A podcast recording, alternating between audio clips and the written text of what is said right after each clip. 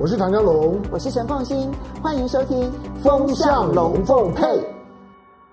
雅虎 TV 的观众，大家好，好周末，来我们来聊天。这个礼拜呢，在不管台湾或者说呢国际新闻当中呢，大概热点除了美国政治之外，大概都跟亚洲政治在中国和澳洲之间的这种的对立，而且这个对立呢，已经是夹杂的非常复杂的情绪。不只是表面上面的这种的贸易上的、经济上面的相互的对立制裁，以及在外交关系上面的口角。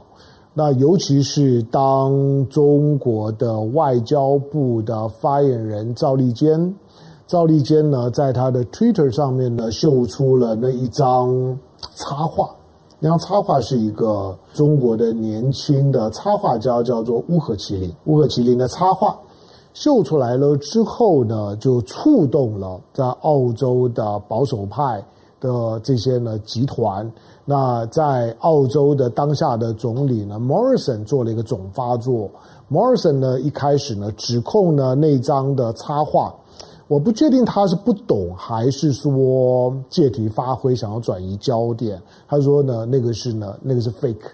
那是造假，要求呢要撤下。同时呢，要求呢中国也要道歉，这是一个外交上的失礼。那这个是大家呢，大家呢关注的焦点，但是反而忽略了，就是说进一步的去了解，那在阿富汗战场到底发生了什么事。好，当然那张图呢，那张图显然并不是这个澳洲总理呢，Morrison 呢所所说的，就是说伪造造假，因为那个是一个插画，是个漫画。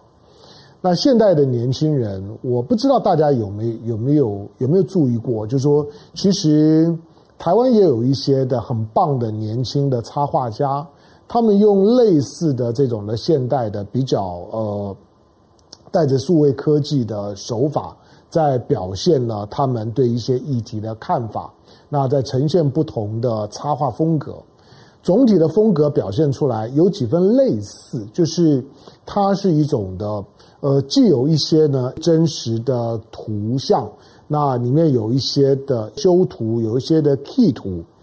然后再加上了一部分的手绘。最重要的是呢，这种的虚实、数位跟人工照片跟手绘图之间呢，所组合出来的那个画面当中的构图，那个构图当中要表达的，他的他的作为一个画家，作为一个创作者的那个。真的表达的意涵，它才是重点。那台湾的这些的漫画家呢，多半呢走的比较小品，但是那个那个插画是画的是是做的很棒的。但是这个大陆方面来讲，他们有他的一个大国的视角，就是我认为那张图并没有什么问题。第一个，因为它摆在 Twitter 上面，Twitter 都没有说那个是假的。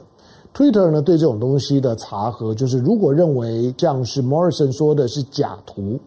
，Twitter 就把它封了就好了。推特封过很多啊，连 Donald Trump 的这些呢 po 文呢都会呢被被限流，然后呢都会被标注，但 Twitter 没有做。但是那个呢，任何正常人都知道，它就是一个插画，就是一个漫画风格，没有错，它是在讽刺澳洲。但是这种的讽刺，从澳洲角度来讲，可能受不了。可是，其实你在国际媒体、西方的主流的媒体，这种呢以国际议题为主体，然后呢走这种嘲讽说或者说惊悚风格的这种漫画很多啊。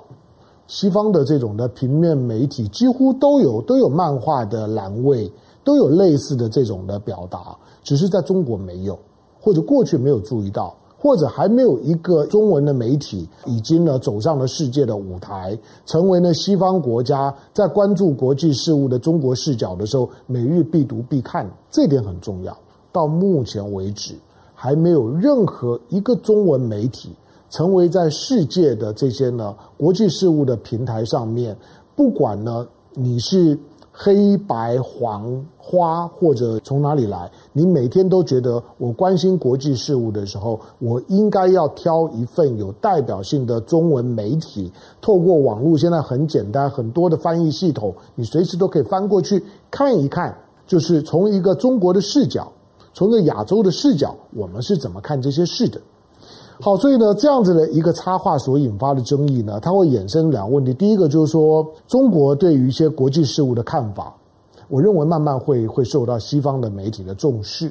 过过去很忽略，所以大陆在它的强大的过程当中的时候，它目前仍然很弱的几个环节，其中有个环节重要的就是国际的话语权。它虽然很强，经济上面很强，可它的国际话语权仍然非常弱。这个弱的话话语权会使得面对到当别人在在攻击中国、在涂抹中国的时候呢，中国的反击总是很僵硬、很刻板，而且很无力，而且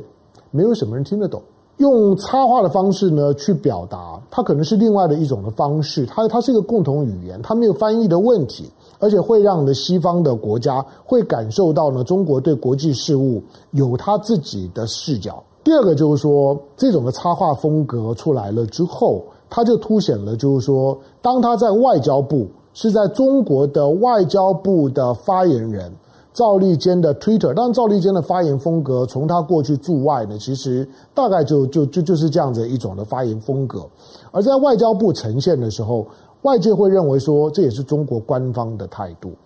好，那中国官方对于这起事件的态度，他批判的视角是你澳洲的军队在阿富汗的战场上面干出了许多呢令人发指的反人类的罪战争罪。反人类罪、种族灭绝罪，好了，虽然还没有到到种族灭绝，但是呢，所谓反人类罪、战战争罪的这种的罪名，是你澳洲政府你自己必须要去回头面对你自己的良知。好，因此呢，中国的中国的外交部呢，在谈这件事情的时候呢，就跨到了一个人权的位置上面，这在过去中国是比较少见的。甚至严格讲，没有在大议题上面看到中国从人权的视角呢去谈国际事务。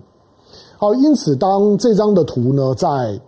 在在赵立坚的在 Twitter 上面出现，而引发轩然大波之后，你就看到西方的媒体，比如说 BBC 呢，就就问问中国外交部说，问这个华春莹说，你们你们这样的表达方式，难道没有干涉到澳洲的内政吗？好问题啊，因为。中国作为一个不结盟运动的大国，我认为中国到现在为止仍然死守着那个呢不结盟运动的那个立场，所以中国呢跟所有的国家交往，但是一直不愿意走上所谓的军事结盟的那个结盟的态势，即使跟他关系很好的巴基斯坦。即使呢，像是呢，朝鲜为了就是说呢，朝鲜战争，中国付出了这么大的代价，可是都没有一个像是军事同盟之间的关系。你有看到解放军呢，在 在朝鲜半岛有驻军吗？没有。美军可是驻在南韩，但是请问你，解放军有驻在朝鲜吗？有驻在北韩吗？没有吧。当美国、英国联联手杀进阿富汗的时候，阿富汗是中国的邻国。中国呢，从古代的这个丝路，从呢张骞通西域，丝路被被打通。你知道丝路最难通的一段，就在就在中国到阿富汗的中间的那个呢，非常非常狭长的一个一个山谷山谷地形，叫做瓦罕走廊。在在在地球地貌上面来讲呢，是一个很特别的地方。它会被被称为就丝路是有道理，它真的像个丝呢。还还不只是因为呢，它进出了很多呢东方的丝织品，而是因为它就非常的细长，大概四百公里，其中有三百公里呢，大概在阿富汗境内，有一百公里呢在中国境内。但是呢，这个走廊呢，真的就就是个走廊，它的宽度最最窄的地方呢，大概只有一公里宽，那平均的宽度呢，大概有三到五公里，非常非常窄。那那个是一个在过去在丝路中国要往中亚要进到欧洲走陆路的时候必经之路，有这样子的一个通道。中国跟阿富汗之间的关系是这么的特别，而且已经几千年。可是当美国跟英国进到阿富汗的时候，中国也没有进去啊。中国除了作为一个不结盟运动大国之外，第二个就我觉得台湾在面对到。呃，了解到呢，整个的整个的中国，我我还是强调，我讲的中国是中华人民共和国。中国在崛起之后呢，它对于地缘政治跟全球政治的影响力越来越越来越大。那我们就必须要对它的行为模模式有一些比较客观的理解跟判断的标准，而不是从过去呢国共内战，或者是现在呢就是说呢统统独对立的角度去简化把。大陆呢，贴上一个标签，贴得死死死的，而且把那个标签当作是事实。那这个就不对了，而且对未来两岸关系非常的不利。我刚刚讲，中国仍然的死守着它作为一个不结盟运动的大国的一个特性。第二个，它一直不倾向于用军事手段呢去解决问题。第三个，即使它今天的力量不错，但是它没有在海外驻军。美啊，美国在海外驻了多少的部队？今天中美两强，中美两两强，讲到中美，中美把中国跟美国摆在一个平台上面谈，我觉得太抬举中国了吧？中国其其实比美国要内敛多了。我我我说美国呢，美国是一个基地帝国，它在全世界，美国本土不算哦，在美国本土以外，美方自自己呢，就国防部呢有约略的统计过，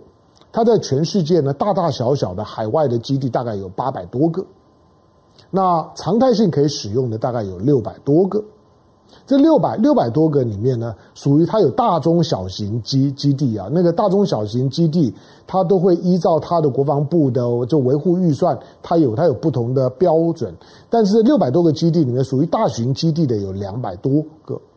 那个两百多个，每一个基地呢，基基本上面。它的它所能够驻扎的军事力量都不是一般的中小型国家能够相提并论。美国是这样的一个真的是穷兵黩武的国国家，但是长时间因为它的力量够大，它说了算，所以不知不觉，我认为美国长时间自我催眠，以为以为自己的价值都是普世价值，而捍卫这个普世价值，动刀动枪也变成习惯。可是中国。它虽然它不是西方所认知的民主国家，这点是对的。它一党专政啊！我坦白讲啊，我说，这即使我常常能够能够呢站在一个一个一个中国的立场、中国的思考去谈中国以及跟中国有关的国际事务，可是它是一个一党专政的国家。一党专政对于我的个性来来讲，对于我的生活环境来来讲，我也会觉得嗯那个不 OK。可是当你把它当作是一个。观察跟交往对象的时候，他 O 不 OK？关你什么事儿啊？换句话说，今天如果是谈国际事务的时候，为什么今天谈跟中国有关的事情的前提，就必须要让中国变成一个跟我一样的民主国家呢？好像把民主变成是唯一的价值，民民主是万灵丹，能解决所有的事。可是从今年的新冠疫情发生了之后，你就发发现西方的民主体制极其脆弱。而且呢，他的弱点暴露无遗，他不结盟，他不习惯呢动刀动枪的去处理呢冲突。第三个，他不是一个民主国家。这三个问题，我我觉得深深的困扰了今天西方国国家在中国崛起之后，不知道怎么跟中国相处，而不断的会出现自相矛盾的地方。好，那中国和澳洲。有一点是对对台湾很重要，台湾不要只是光觉得捡到篮子里都是菜，敌人的敌人就是朋朋友，这种的逻辑使得今天当中澳在对抗的时候，台湾呢就在里面呢，呃呐喊助威，就觉得啊我们这个时候呢要要想个办法要挺澳洲一下，那我们来买澳洲的红酒吧。第一个买红酒谈不上挺。第二个铺路了，就是说呢，民进党这些人的脑袋平常呢都在装些什么都东西，酒池肉林啊！我我说了，就是看到酒池肉林这四个字的时候，商商纣王，我们讲到呢武王伐伐纣，纣王呢被认为是呢中国历史上面所谓的暴虐君王的代表性的人物，酒池肉林。那酒是红红酒，肉是莱克多巴胺的美国猪肉，肉是给呢老百姓吃的便宜肉，红酒好的红酒，我趁机囤积一下。民进党想的就这些事儿吗？你必须要要想的是，今天澳洲到底是一个多么强大的国家？这点恐怕呢跟大家想的不一样。我们在看待。今天中国和澳洲之间的冲突的时候，我觉得另外的一个视角是重要的。之前我们也稍微谈到过，我认为我我认为中国慢慢在和澳洲对抗的过程当中，在建立某种的呃国际冲突的反应模式，以经贸为手段再去处理国际冲突的时候，中国正在建立自己的模式，因为它现在筹码多了。第二个就是说，我们在理解就中澳之间冲突的时候。我们有没有评估过？我们是不是都高估了澳洲的影响力、地缘政治的影响力？在地缘位置上面，澳洲当然是重要的。澳澳洲呢，一边面对太平洋，一边呢面面对印度洋。就像是美国一边面对大西洋，一边面对太平洋一样，澳洲同样是个两洋大国，它是地球上面土地面积第六大的国家。前面呢就就是俄罗斯、加拿大、中国、美国，然后呢巴西，再来就就澳洲了。好，那澳洲呢虽然是个大国，可是它的经济实力很很强吗？它的经济实力当然比台湾强啦。呃，也不能说比台湾强，没有没有没有差多少。我我这样简单的换换算哦，澳洲的面积七百六六十万平方公里，那那是台湾的两百多多倍大。澳洲的 GDP 啊，大概是美国的十三分之一，大概是中国的九分之一，这都是我算出来的。好，澳澳洲的 GDP 如果是美国的十三分之一，是中国的九分之一，那台湾呢？台湾的 GDP 呢，大概是大陆的 GDP 的二十五分之一，所以澳洲是九分之一，台湾是二十五分之一，所以呢，你回头回头去算，大概澳洲的 GDP 呢，大概是台湾的二点七倍，差不多也不小，但但是没有你想的这么这么大，尤其台湾虽然是代工，可是台湾的制造业超级发达。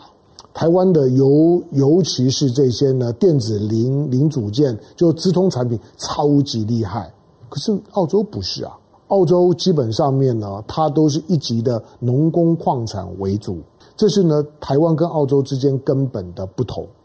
当你看到就是说呢，澳洲这一次呢被点名，是因为澳洲这个国家长时间呢被美国、被日本这些国家吹捧的轻飘飘的。都已经搞不清楚自己是谁了，把自己想想象的呢身身形过于巨大，以为以为自己已经是个 super power，但实际上面，如果在二十年前中国还没有像今天这么强大的时候，澳洲在亚洲地区来讲是一号人物。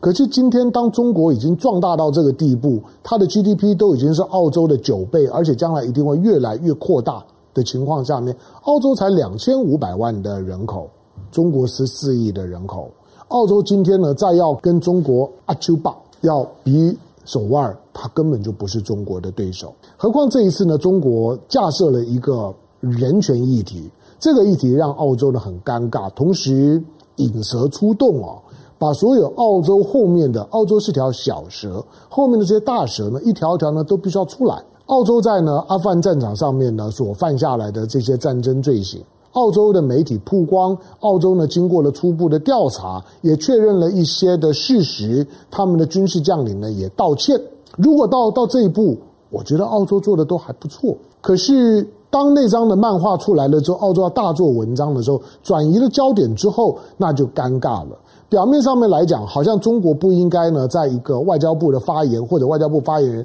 不应该呢用那张图呢来戳澳洲，中澳关系已经不好了，你拿那张图来戳我，激激怒我干嘛呢？我做的事情我知道啊，你干嘛这样激怒我？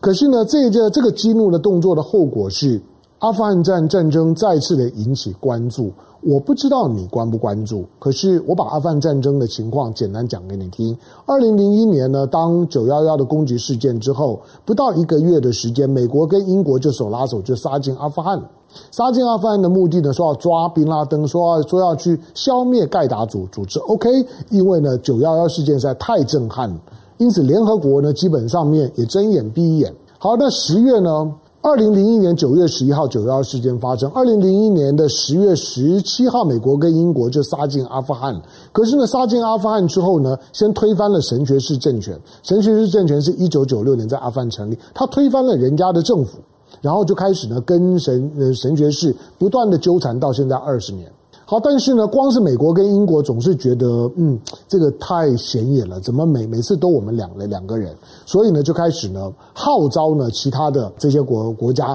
来声援呢反恐战争，以反恐战争之名，那欧盟进来，北大西洋公约组织进来，欧洲的很多国家进来，澳洲、纽西兰也进来。好，是因为这个原因，所以澳洲呢在在阿富汗战场也有角色。坦白讲，打了二十年下下来。大家呢付出代价呢都不小，美国估计在这个战场上面大概死掉大概两两千五百个军人吧。欧洲的北大西洋公公约组织呢也有大概五千人呢，大概呢死在阿富汗战场上面。美国的国防部曾经推算过，阿富汗战争平均每一天花美金一亿。那个呢，不管是金钱或者是人命的消耗呢，都很可观。本来都都准备退了，我我我本来只在看说怎么退，因为从奥巴马时代就想要退，可是退不出来，就是你一退出来之后，神学士就回来了。那美国不是都白搞了吗？大家就会说，那你那你当年干嘛要要要进军阿富汗呢？想要吞下去吞不下去，要吐又吐不出来，是现在美国之所以困在阿富汗二十年的根本的原因。但是呢，二十年，坦白讲，在战场上面呢，枪炮无眼，难免误伤。早期的时候呢，其实大部分在阿富汗战场上面呢，跟战争不直接无关的平民啊等等的死亡，其实大部分呢都是呢被神神学士杀的。可是呢，到了二零一八年、一九年之后。在误伤于，就是说呢，美国、英国、澳洲呢，这这这些呢，外国部队的手上的阿富汗平民的比例开始超过了神学士，这是为什么这个事件呢会引起国际社会关注的重要的原因。显然，这些军人呢，长时间呢待在了阿富汗战场上面，开始出现了一些行为失控的情况。好，那是澳洲呢又没有办法直接去面对这件事情。那明明犯了一些一些错，犯错，OK，就针对呢个案，针对军纪，这不就是军中纪律、军纪的问题吗？好好的检讨就好了嘛。可是澳洲呢，就觉得仍然摆出那那副，就是说你中国凭什么跟我指指点点？好，当澳洲摆出这个姿态之后，那问问题来了，大家都知道，阿富汗战争主要是美国，其次是英国。澳洲只是跟在后面的小小弟，小弟呢都都犯了战争罪，都犯了反人类罪。你认为上头的大哥跟二哥呢？所以大哥二二哥呢，为了避免自己被清算，非站出来不可，因此强力的挺澳洲，就是其他的国家都少管。这里面呢两件事情，就第一个，其他的国家为什么不能管？这不是联合国被被背书的战争。第二个，你们已经打了二十年。第三个，反人类罪。这种的所谓的战战争罪，这不是万国公罪吗？这不是一九九八年在罗马规约里面大家呢在讨论了半天之后所定出来的万国公罪吗？当年不就是为了要为了为了针对呢巴尔干的，就是说呢科科索沃战争、波斯尼亚战争，然后呢，所以才会有所谓的罗马规约，才会开始针对就是说呢国家暴力的这种的战争罪、反人类罪、种族灭绝罪。才开始呢，要进行国际标准的审判吗？不是这样吗？中国为什么不可以讲话？当然可以讲话。如果中国也犯了这种罪行，我说了，中国当然仗着他自己长时间呢不在海外用兵，所以呢这个问题就单纯很多。所以呢，中国就开始呢对于这些的国家在阿富汗的罪行呢指指点点。第二个，中国讲了以后，就凸显了美国跟英国这两个国家长时间。在对抗国际社会对于他们的这种战争罪行的检讨的时候，他们是非常的霸道的。中国终究在告诉你，就是说，请问你，中国作为阿富汗的邻邻国，你们哪一个国家是阿富汗的邻国？你澳洲是吗？你纽西兰是吗？你英国是吗？你美国是吗？我告诉你，所有出兵到阿富汗的每一个国家都不是阿富汗的邻国。真正阿富汗的邻国大国就我中国啊。我中国都没有介入，中国都用谈的，你们凭什么就不远千里派的部队到阿富汗动手动脚？中国也也反恐啊，中国在反恐也很努努力啊，但是反恐难道只有呢派出精锐部队进去把人家的政权给给推翻，把人家国家掀了，那才叫做反恐吗？这件事情当当中，其实真正的重点是阿富汗怎么会走到今天这样的地步？中澳之间的这种的冲突，中澳之间的口角，中澳之间的这种的在在贸易战，这已经是后来了。其实那张的插画是一个影子，那张的插画所曝露出来的澳洲军人在战场当中的示意图，所要表现的，在战场当当中的那种的反人类的战争罪的那种的那种的丑陋，那是那张漫画表达的重点。也许比较血腥，也许比较激烈，可是问题是重点在于阿富汗战争为什么到现在还收不了场？为什么作为阿富汗的邻国，中国都没有在里面？你知道今年国国际媒体曾经两度呢，在中国的外交部的记者会上提问说：“听说中国有派部队进阿富汗？”中国否认。他们说：“听说中国有把部队呢派到了刚刚讲的这个就瓦罕走廊。中国在瓦罕走廊有驻军。”中国说没有，这个消息不正确。中国大陆到现在为止，我刚刚讲的这三件事情，是未来台湾处理两岸关系的时候，除了避免就是说目前中澳的这种的经贸冲突会在两岸重演，台湾会成为呢就是说贸易制裁报复的对象，这要避免之外，要记得当我们在评估今天的大陆的，就是说中国共产党的这个政权的时候，你要你要你要你要记得，就第一个，它仍然维持着它不结盟运动的特特质，第二个。他到现在为止非常克制的不在海外动刀动动枪，这点很很呃很难吧？第三个，他除了不动刀动枪之外，他努力的想要呢，想要想要从一个所谓全球主义的一个普世价值的文明标准，去建立他的一个一个大国的风范，但是他的话语权非常非常弱，做的还不够好，可是他在做。而且那个方向跟我们所熟悉的西方国家是非常不一样的。我觉得，当作为百分之四十六、百分之四四十七的贸易依存度的大陆市场，台湾在面对面对这个市场的一切的时候，都应该有一个相对客观、理性、务实的标准，才能够避免台湾也犯下跟澳洲相同的错误。感谢收看今天的雅虎 TV，周末快乐，拜拜。